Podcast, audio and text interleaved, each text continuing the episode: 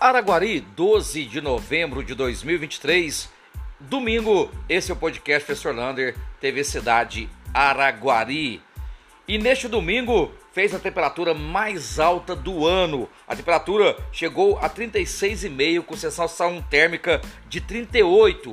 A umidade relativa do ar, ela chegou a 20, quase 20 graus, ou seja, quase clima de deserto. A tendência é que toda semana terá esse calor, podendo chegar na terça-feira de 38 a 40 graus Celsius. Uma temperatura muito, mas muito preocupante para a cidade de Araguari. Portanto, bastante água, roupa fresca e esconder do sol o mais breve possível. E nessa segunda começa a Superliga A para a equipe do Araguari Vôlei. O horário é meio estranho, hein? Seis e meia da tarde, porque vai transmitir o jogo pela Sport TV. Você pode pegar o seu ingresso gratuitamente pelo Simpla. O link tá lá na página TV Cidade. E amanhã precisa de toda a torcida de Laguari, lá na Arena Cicobi, no ginásio poliesportivo, a partir das seis e meia, contra o vice-campeão brasileiro Itambé Minas.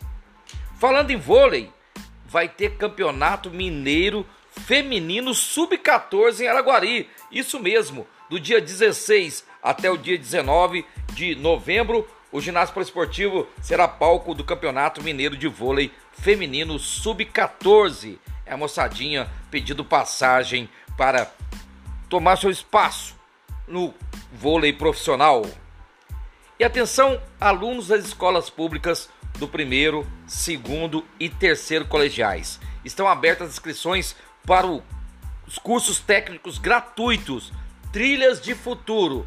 Tem cursos no SESI e tem cursos também lá no Educare. E já vai abrir cursos também no IMEPAC. Quer saber esses cursos? Lá no meu Instagram, pessoal, Marcos Lander, você sabe desses cursos. Olha, só você ter uma ideia, tem segurança de trabalho, zootecnia, logística, farmácia, enfermagem, tudo de graça para alunos das escolas públicas. E atenção, vendedores ambulantes de Araguari, já estão abertos os cadastros para você trabalhar no Natal em Araguari.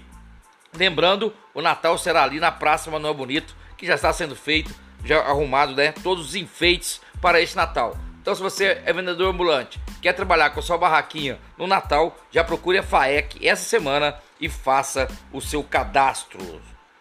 Hoje, a Polícia Federal está atrás de oito pessoas que divulgaram imagens da prova na semana passada do Enem. Lembrando, as imagens foi depois do horário de começo da prova, portanto, não houve problema para o Enem. Mas essas pessoas serão processadas criminalmente por essas imagens que foram vazadas ainda durante o período de aplicação da prova. E atenção, mamães e papais, olha, continua a rematrícula nas escolas municipais de Araguari. Procure a escola onde está estudando seu filho e faça a rematrícula. Não se esqueça de apresentar o cartão de vacina.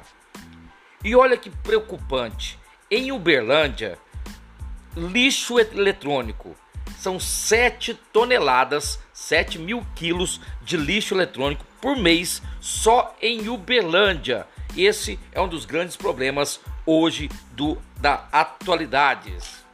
E atenção você, quer prestar o um concurso para a Polícia Militar de Minas Gerais? Serão 2.900 vagas para masculino e feminino. Só para a região de Uberlândia são 145 vagas. As inscrições começam dia 18 de janeiro do ano que vem, mas já pode começar a estudar para esse concurso.